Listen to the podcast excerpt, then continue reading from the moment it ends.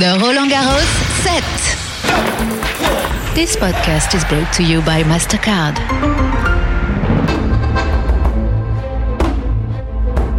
Hello and welcome to the Roland Garros set with me, Marjorie Hash. It's day 15, which means it's the day of the final.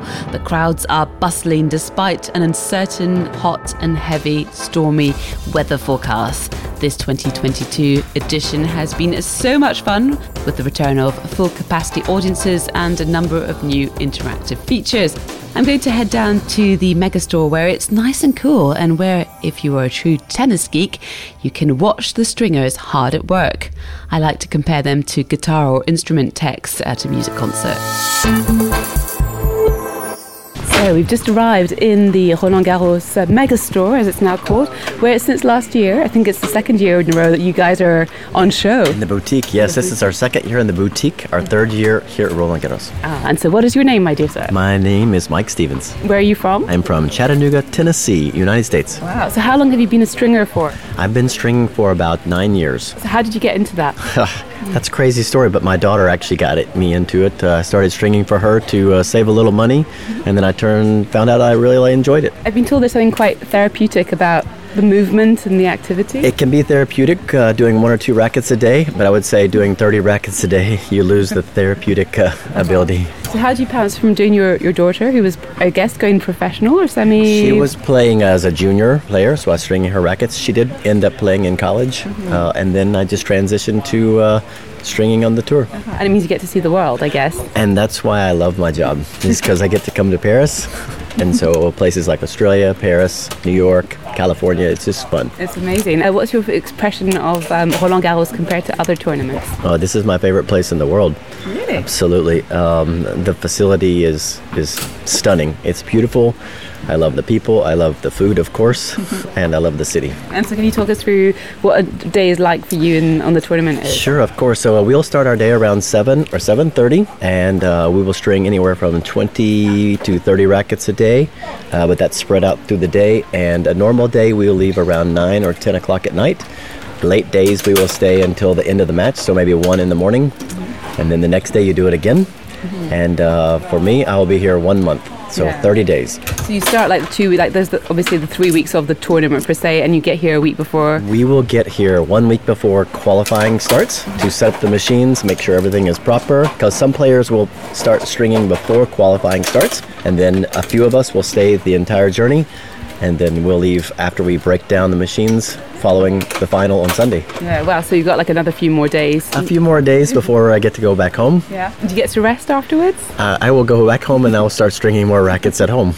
So what does it do to your body? Does it like affect your your own strings in your arms? I think the hardest part for me is just the, the back, standing up all day. Your back gets tired, your legs get tired, but uh, the fingers and the hands, they're good. Yeah. What were you before you were a stringer? I was a nuclear engineer. That's quite a transition, I must say. so uh, I did nuclear engineering for 30 years, and then um, I just finally decided to uh, make the transition and do this full time. I love people who do uh, different jobs in their lives and have different lives in their lives. I think that's always very exciting. Yeah, this is much more exciting than being an engineer. Mm, less less office time, I guess, lab time. There's no time in the office, which is beautiful. Yeah. How many rackets have you guys strung as a whole team? So as a team, we are over 6,000. So I think we're around 6,100 For this just one tournament? for this tournament. Wow. I think you're like the most numerous amount of people. I think uh, that was a record for us this year. We have 19 stringers. We represent 14 countries, and several of us. The guy next to me, he's over 450 rackets.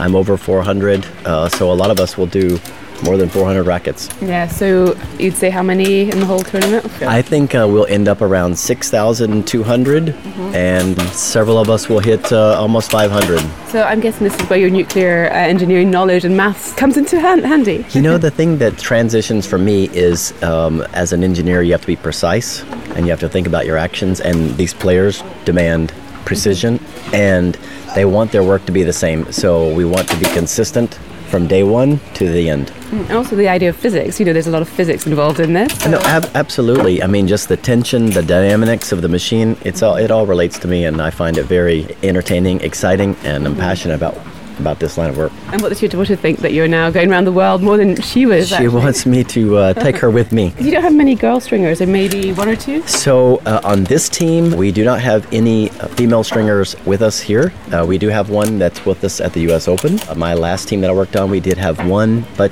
you're right, it's a very small percentage. I don't know why that is. I think they had Maybe no they're idea. smarter than us and they know it's hard work. Maybe it's because, like, at least here you're on show. Maybe uh, in other tournaments, are you uh, exposed like this? This is a very rare environment. At the Australian Open, they have an environment like this.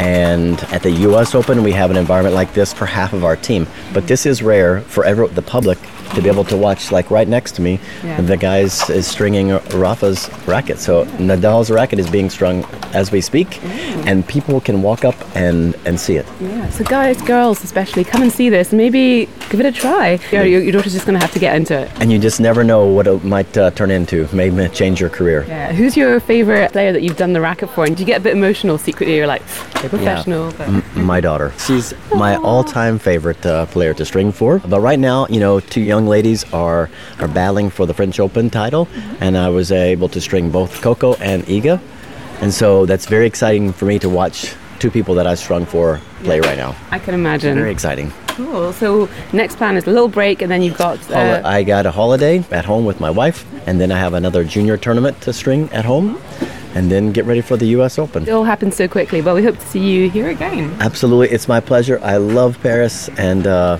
yeah, it's so much fun to be here. Thank you. Well, thank you for ta- talking us through your career, and I'll let you get back to your, your stringing. Merci. Au revoir. Bonne journée. Bonne journée. Merci beaucoup.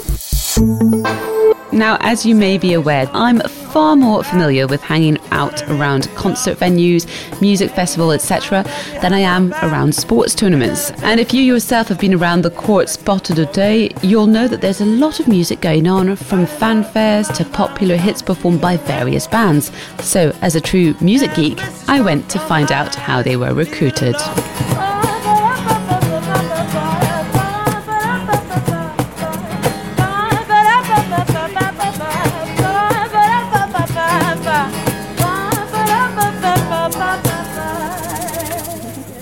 What's your name as a band? Levana. yeah. Yeah. And so you're a trio that've been working together for a long time? Uh, not together, but in the orchestra of uh, Airplay. This is the boss. This is the boss. Yeah. Shall I catch the boss? But I'll let you sing a little bit. Bonjour, Monsieur le Boss. How do you recruit the musicians, the fanfare, who um, make the music around Roland Garros? Okay, my name is uh, Stéphane. Excuse me for my English because I'm French. No, you've got very good English. Okay, Actually, thank shall we go and stand a little bit further Okay, away? thank Because musicians are good, but we need to be able to hear you.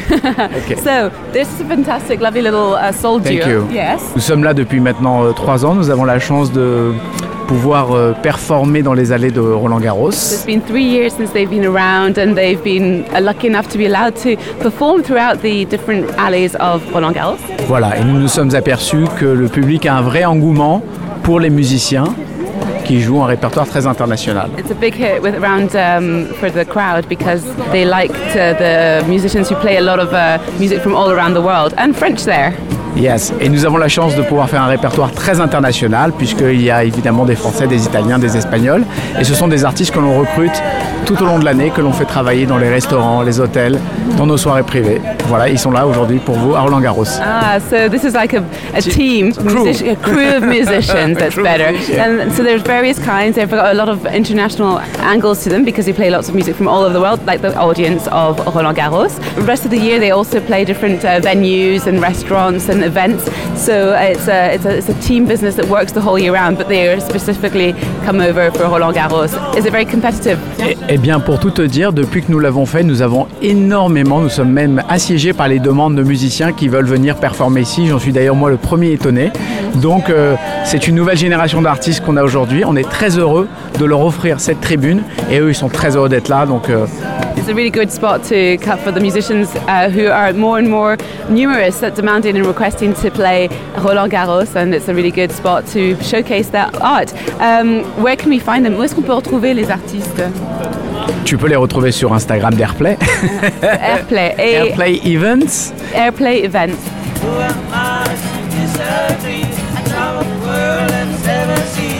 Everybody's looking for something. Some of them want to use you. Some Well, yesterday I spoke with one of the tournament's referees, Marijana Veljović, and I asked her what it was like umpiring a Grand Slam final. Do you have you ever done a final here or anywhere else? I have at the Grand Slam. You mean? Yeah. I have. I here I did only men's doubles final actually mm-hmm. last year, and at other Grand Slams I did ladies singles finals mm-hmm. and some doubles finals. And mm-hmm. What's the mood like when you're doing a final? How does it make you feel as a referee? I mean, the final itself has a special buzz. It's a big build up before the match like that, and there is a certain additional pressure. It's easier when you're already been there, when you already once felt it, then it's easier every single next time when you go to do a final. But it's a great pleasure and a privilege to do a match like that always. This year's new Roland Garros director is former French champion, Grand Slam winner, and former tennis coach Amélie Mauresmo. She and the head of the French Tennis Federation, Gilles Moreton, said they were proud of the innovations they had brought to the French tennis tournament. I think uh, we've uh, been innovative on some areas, groundbreaker even for us here at Roland Garros. I'm talking about the wheelchair, I'm talking about the interviews on court, I'm talking about ceremonies maybe, and uh, also we wanted to keep the emotions from the players alive. That's traditionally what we want or what I want to do in a ceremony and, and everything. So. I feel it was a good balance. I mean, I would be really interested to see how, because probably hard for me to take a step back and, and, and to see how that looked from the outside. But um, I feel that the tournament and all the teams uh, really did that in a very balanced way, and I'm proud of that. Literally moving the lines with style is the slogan of Roland Garros. I managed to squeeze in a couple of questions with Amélie this morning for the Roland Garros set. Hello. Hello. Um, first question, Amélie. Congratulations on your first year as the head of uh, Roland Garros, the tournament. What was the best thing and what was the most challenging thing about this? I see. I see a lot of best things. Kind of. First of all, the crowd, the people that attended, qualies, the main draw. Every day it was crazy. Also, the fact that the stadium, our whole stadium, really lived that really, really well. Uh, the night sessions were also something that we all were kind of okay, how it's going to be like, what kind of atmosphere there's going to be. And everyone responded very well to that as well. I mean, I've said a lot of many, many good things. Uh, probably for me, the, the scheduling was something that was the most intense, and that was taking me most of my time actually. So, yeah, not a lot of time to do other things. But yeah, that was the most challenging thing uh, for me. And a lot to look forward to next year. Exactly. As a professional player and someone who's been in the final yourself, today's the, the final. What mood were you in and what advice would you give players? You know what? I think I, I played three finals. I was never in the same mood before. So one, I remember I was so stressed I couldn't sleep. The other one, I was pretty relaxed. And nothing could really touch me. The other one, I was very young, very uh, insouciante, or I don't know how to how to say that, but uh, Carefree. carefree, yeah, probably. And uh, so I, I, I'm pretty sure. I mean, except Rafa that has so much experience, and maybe he's always feeling the same way. But definitely try to find your balance between uh, easygoing and, and, and stress, and, and really focusing on the game and, and the tactical part. That's uh, what I was also focusing on is, is getting the legs moving because that was important to me. Merci beaucoup. Bonne journée. Merci. Historic moment, 14th time winning the French Grand Slam for Rafael Nadal.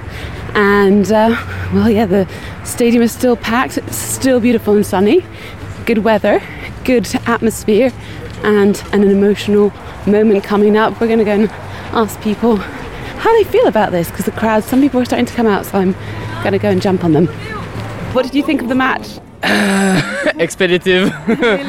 it's Nadal. Nadal is uh, very strong, and uh, well, every time uh, he's doing his best, and this time it was very nice. It was a great match, and uh, this is the first time for me in Roland Garros uh, to see uh, Rafa win.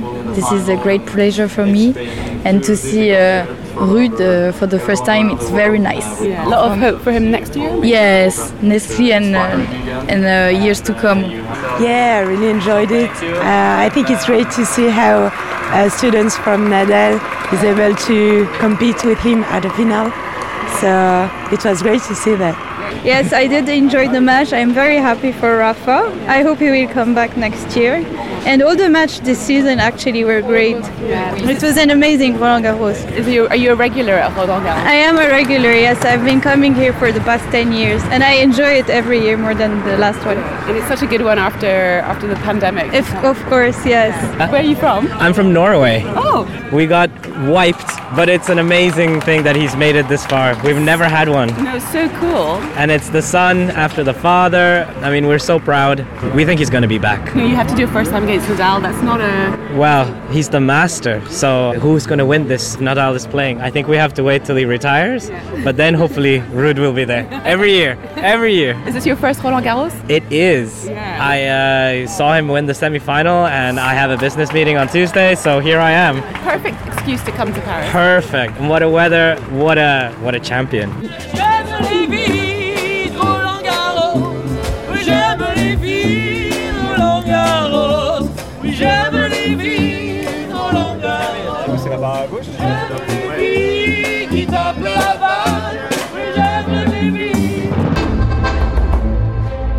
That's it for this year's edition of the Roland Garros set. I've been Marjorie Hash, and it's been an utter pleasure roaming around the courts here, Porte d'Auteuil, for you.